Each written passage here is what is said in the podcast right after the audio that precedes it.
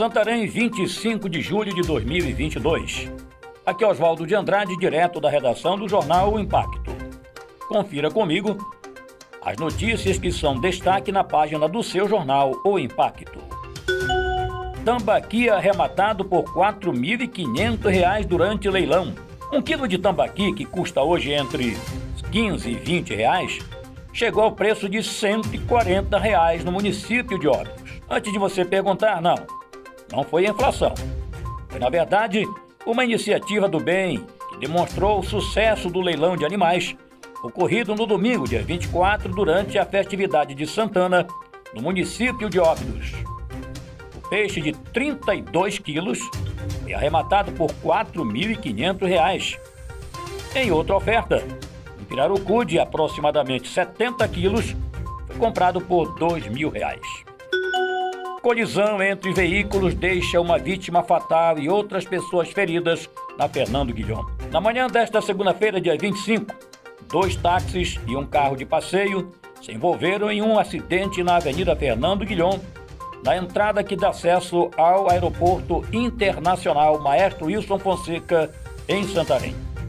Segundo informações iniciais, cerca de três pessoas saíram feridas e uma pessoa identificada como Maria da Piedade Araújo da Costa morreu no local.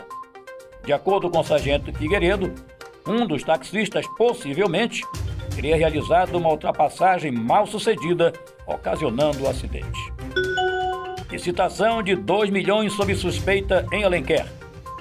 O prefeito de Alenquer, Everton dos Santos Silva, popularmente conhecido como Tom Farias, e outros gestores municipais são alvos de representação junto ao Ministério Público do Estado. Conforme a denúncia, uma licitação de mais de 2 milhões de reais teria sido realizada com diversas irregularidades. O pregão eletrônico de número 09/2022 teve como objetivo contratar empresa especializada para a prestação de serviços de manutenção preventiva e corretiva em aparelhos de ar condicionado, centrais de ar e aparelhos de refrigeração visando atender às necessidades da Prefeitura Municipal e demais secretarias do município de Alenquer. O denunciante afirma que o certame foi fraudulento.